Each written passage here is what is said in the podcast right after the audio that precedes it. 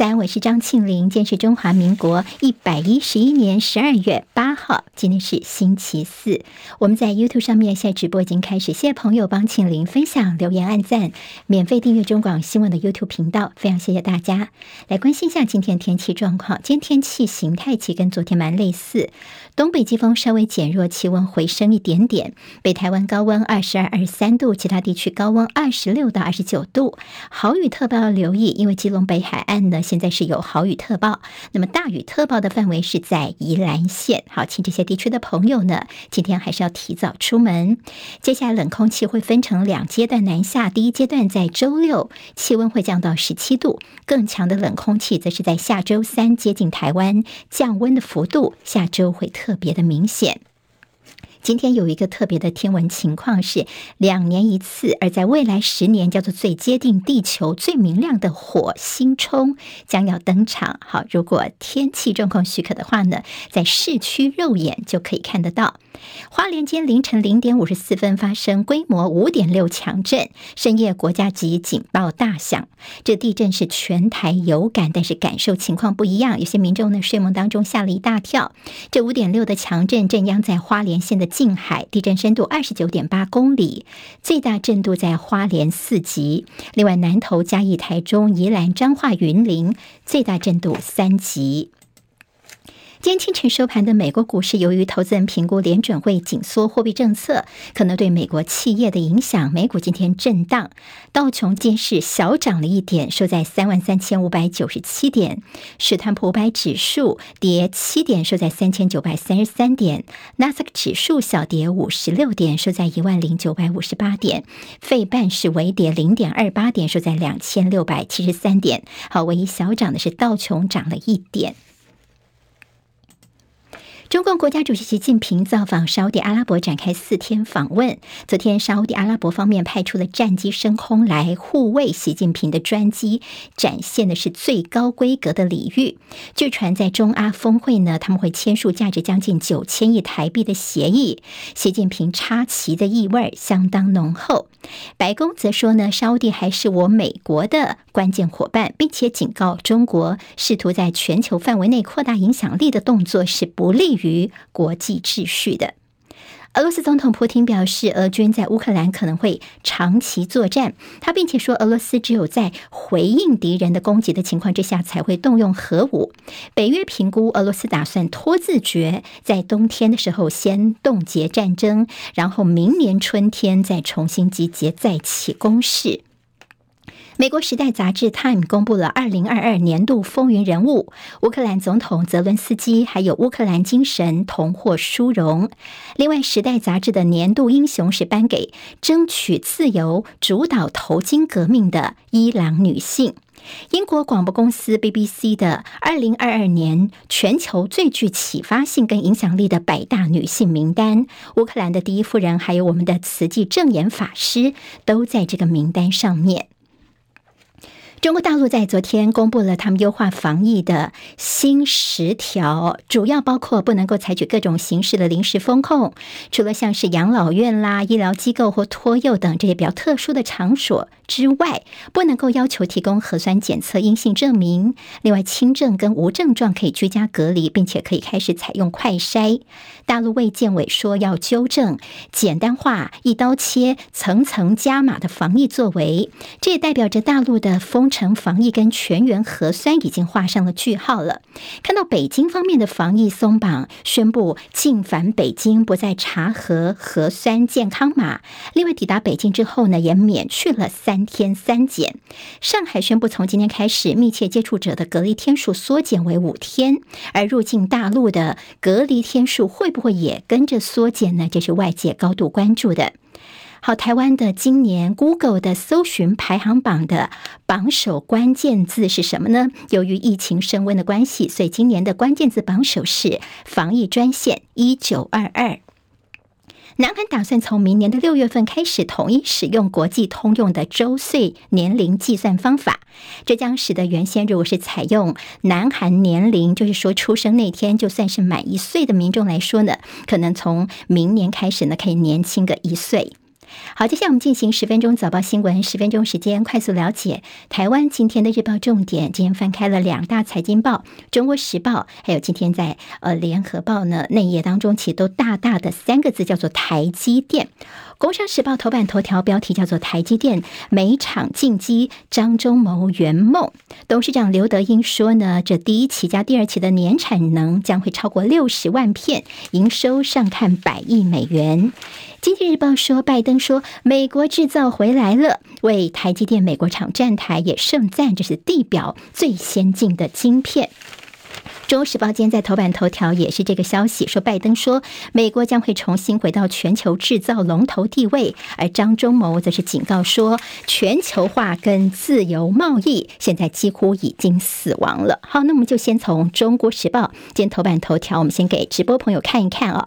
好，这个大大的照片看到了，叫做冠盖云集呀。好，那么这里面有非常多的大咖哦。好，那么站在这边的呢是台积电的一些，包括张忠谋等人。那么这边呢就。就是包括美国的一些官员，还有呢，这个美国的厂商有哪些人在这个旁边呢？包括苹果的执行长库克、辉达的共同创办人，还有超微执行长。好，看到说台积电你来我美国设厂是对的，因为我们的客户呢都在这边了，订单都在这里。好，那么昨天看到叫冠盖云集，等于说大概有九百多位台美政要啊，科技界的人士都在这个场合当中。那么这场移机典礼呢，也象征着台湾融入了美国的民主晶片供应链的一个具体表征。好，拜登呢，他是搭乘着空军一号专机抵达了凤凰城，他也参观了台积电的厂房。好，昨天的谈话哦，是非常的开心，看得出来他喜滋滋的宣布说美国制造回来了。好，在现场的情况看到后面是巨幅的美国国旗，另外呢还有 Made in America 的这样标语。好，那么在这样的标语前面呢，拜登也细数了说啊，谢谢张忠谋。那他也说自己呢，在过去他第一次在竞选参议员的团队，那个时候张忠谋的妻子张淑芬呢，他也在这个团队工作过，所以他说我欠这家公司欠太多了。好，那么就昨天拜登的一些谈话呢。可以看得出，他非常开心的宣布说：“接下来呢，美国制造，我们就可以呢，这个厂商都在这里了。”好，那么倒是张忠谋这个谈话，今天中时跟联合呢，也特别告诉大家说，我们可以看出他心里面的一个担忧跟语重心长。昨天张忠谋其实呢，他在现场的背后就是这个 “Made in America” 这样的一个标语之前呢，他提出一个呃，他心中的感受，就是说全球化几乎已经死亡，自由贸易。也几乎消失，不太可能回复了。他提到了自己曾经的这样的一个梦想。他说，很早年的时候呢，他就梦想要在美国盖一座晶片厂。那个时候呢，在奥勒冈设厂之后呢，成本等等所有的问题，哇，那时候是一场噩梦哦。好多年之后才稍微的从噩梦当中收复回来。那么现在呢，他还是有在美国这边要有一个梦建个厂的一样的情况。所以现在呢，其他的台积电高层等那。就共享了这个梦。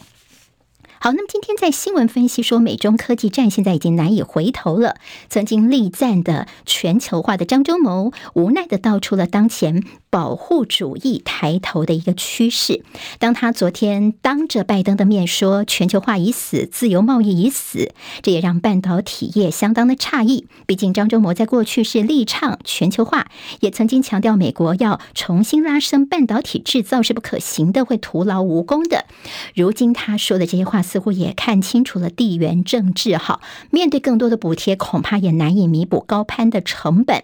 接下来，台积电要面临的问题就是，还要怎么样选择到日本拿德国等一些投资的比重，是台积电未来一些重要的课题。